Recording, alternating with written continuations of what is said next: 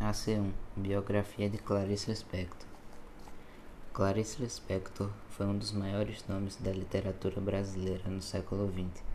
Com seu romance inovador e linguagem altamente poética, sua obra se destaca diante dos modelos narrativos tradicionais.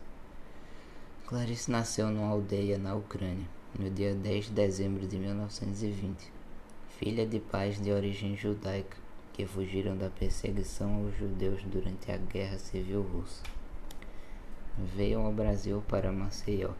Tinha apenas dois meses de idade e, por iniciativa do seu pai, todos mudaram o nome. Nascida Aya Pinkchavina Lispector, passou a se chamar Clarice Lispector.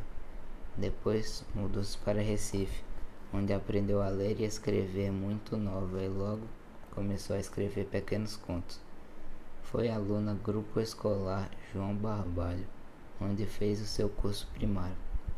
Estudou inglês e francês e cresceu ouvindo o idioma dos seus pais, o Yiddish.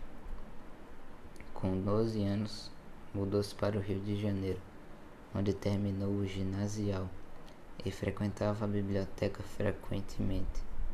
Em 1941, Clarice ingressou na Faculdade Nacional de Direito e empregou-se como redutora da Agência Nacional. Depois passou para o jornal A Noite.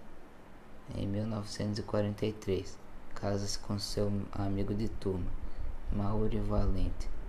Em 1944, forma-se em Direito e publica seu primeiro romance perto do coração selvagem, que retrata a visão interiorizada do mundo da adolescência.